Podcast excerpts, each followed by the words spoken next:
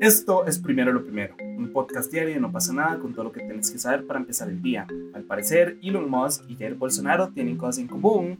Aún hay dudas sobre el respeto a los derechos humanos en Qatar a meses del Mundial.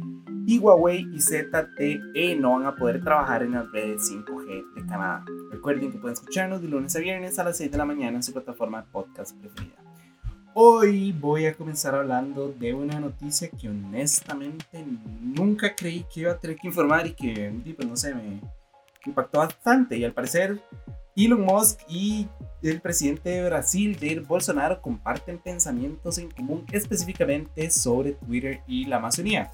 Para darles un poco de contexto, Musk y Bolsonaro se reunieron en Sao Paulo luego de que en noviembre anunciaron que estaban negociando un acuerdo para que SpaceX proporciona internet satelital en la selva amazónica y ayuda a detectar la deforestación ilegal. Al parecer, algunos satélites de Musk tienen un láser que detecta el ruido de las sierras eléctricas de quienes están deforestando los bosques, además de que ayudarían a vigilar pues, los conocidos como focos de calor en las regiones para poder controlar eh, cualquier posible incendio forestal ilegal o no ilegal, nada más como para poder detectarlos y controlarlos. Entonces, di no, pues nada, en realidad ellos se reunieron como para afinar detalles, al final terminaron anunciando el lanzamiento de un programa de conexión satelital para 19.000 escuelas aisladas, si no me equivoco, y bueno, ese monitoreo medioambiental que les mencioné. Lo curioso de todo esto es que pues salieron como ciertas noticias a revelar que ellos se pusieron de acuerdo en otros temas. Eh, Además de, de, estos otros temas, que también algo importante de mencionar es que en realidad nada más anunciaron el acuerdo, pero no se sabe qué se firmó. Eh, no entiendo ese secretismo algunos gobiernos, Costa Rica lo estamos viendo muy de cerca. Pero sí, el punto es que además de ese acuerdo, se pusieron de acuerdo en temas como que Bolsonaro, primero que nada, le dio su apoyo en la compra de Twitter, el apoyo a esta compra en nombre de la libertad de expresión que tanto está defendiendo Elon Musk. Y segundo, Elon pues repudió las críticas en contra de la gestión de Bolsonaro, específicamente en la preservación de la Amazonía. Y a ver, yo no le quiero quitar eh, importancia a este proyecto porque me parece que es realmente importante la interconectividad y poder llevar internet eh, y conexión a, a, todas las comunidades del mundo. Me parece que es fundamental, especialmente como para la educación. Y bueno, si realmente este programa va a ayudar a preservar la Amazonía, como tanto están viendo Jair Bolsonaro, eh, y pues no me parece nada malo. Lo que me preocupa un poco es como esta relación de Elon Musk últimamente con los ultraderechistas, no sé si han dado cuenta. Eh, de hecho, creo que en Twitter el man anunció que ahora iba a votar republicano y que no sé qué, bla, bla, bla. Yo, ese ride como de, que si uno es republicano, demócrata, en realidad no lo entiendo. Eh, pero entiendo que, que el hecho de que Elon Musk decida cambiarse como de bando, por decirlo de alguna manera, y pues es bastante preocupante. Eh, me preocupa que ahora una persona como Jair Bolsonaro, que le ha hecho tantísimo daño a la Amazonía, aunque él quiera decir que no, eh, la cantidad de deforestación que se ha dado en la Amazonía este, desde su gobierno es, es estúpida, o sea, es una cantidad gigante. Además de, y bueno, lo que ya les había dicho antes, que este tema está a favor de la, de la minería a cielo abierto en reservas indígenas.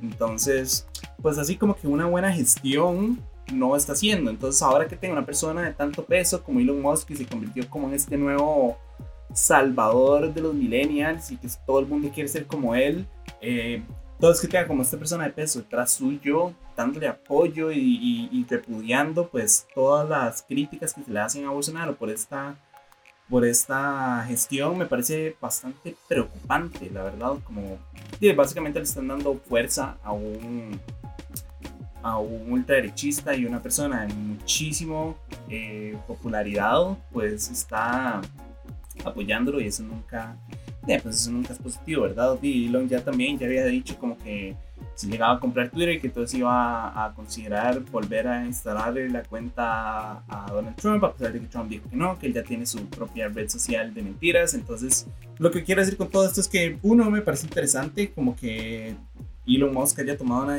una posición tan tajante apoyando a Jair Bolsonaro en el tema de la conservación.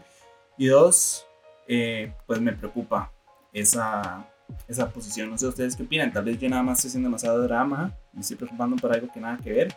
Pero ahí no sé, me gustaría saber ustedes qué opinan. En otros temas, pues estamos a seis meses del Mundial de Fútbol y aún existen dudas sobre el respeto a los derechos humanos en Qatar. Por ejemplo, la ONG Amnistía Internacional le pide a la FIFA que destine una compensación de al menos 440 millones de dólares a los trabajadores migrantes maltratados, así le llamaron ellos, en las obras relacionadas con el Mundial de este 2022. Eh, no sé si ustedes se acuerdan, pero hace un tiempo el medio The Guardian sacó un reportaje en el que pues dejaron en evidencia o en realidad revelaron que más de 6.500 migrantes de India, Pakistán, Nepal, Bangladesh y Sri Lanka han muerto o habían muerto desde que este país ganó la licitación para el Mundial hace 10 años. Eh, por el otro lado, en Europa hay varias federaciones nacionales que están bastante preocupadas por la seguridad de las personas LGTBIQ en un país como Qatar, en el que la homosexualidad está penalizada. Por ahí también estaba leyendo un estudio, eh, sorry man. Por ahí también estaba leyendo que en un estudio para el International Journey of Sports Policies and Politics del 2016, eh, este estudio identificó varios puntos problemáticos en Qatar por un lado tenemos bueno, las, las, acusaciones de corrupción en torno a la concesión de la sede del evento. Básicamente se estaba acusando a Rusia y a Qatar de que ellos pagaron para comprar votos para poder ganar la licitación. Nosotros hace un tiempo, hace bastante tiempo, hicimos un, uno importante hablando de la FIFA y cómo funciona y que es una mafia gigante y que hay demasiada corrupción de por medio, demasiado lavado de dinero si quieren, o bueno, al menos acusaciones, entonces si quieren pueden verse, pueden buscar ese video en YouTube, nada más ponen ahí como no pasa nada FIFA, de fijo les va a aparecer. Em, y hablamos específicamente de, de tipos de estas acusaciones de Qatar y que al parecer ellos compraron votos para poder ganarse la licitación. Entonces, bueno, tenemos como todas las acusaciones de corrupción, Luego también estaba todo el, el, tema del clima. En un inicio la idea era hacerlo como en una época donde las temperaturas eran sumamente elevadas. Entonces por eso están invirtiendo tanto en hacer estos estadios temperados para que los jugadores básicamente no les diera un, un, y no sé, un ataque ahí de calor y que lo más les pasara algo. Eh, bueno, las mismas personas también que iban de visita, los tipos obviamente estar la temperatura elevada no es bueno, ¿verdad? Entonces se toma la decisión de cambiarlo, entonces por eso es que va a ser como hasta octubre, diciembre, si no me equivoco. Y bueno, también está todo este tema de los derechos de las mujeres, de los homosexuales y de los trabajadores migrantes. Em, y desde que salió este estudio, que fue en el 2016, ya han pasado seis años. Y bueno, el, el, país parece que no ha respondido plenamente a ninguno de los avances que les han pedido. Obviamente han hecho ciertos esfuerzos, etcétera, pero en realidad no han cumplido con. O sea, no, no han logrado como calmar las aguas en este en estos temas. Yo siempre he sido muy crítico en ese tema como de, Qatar, me preocupa obviamente como la gente. Eh, y ellos son muy conservadores, ¿saben?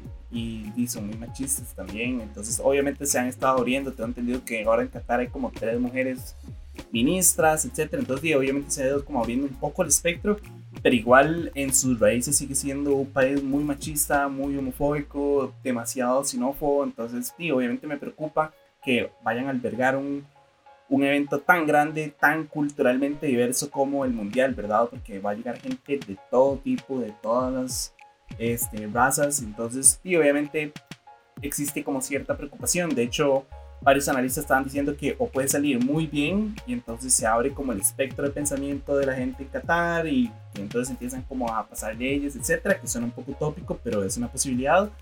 O dos, que nada más vaya a salir muy mal y entonces vayamos a ver casos de violencia, casos de, de, de acoso, etcétera. Entonces, de yo no sé, a mí honestamente sí me preocupa bastante eso.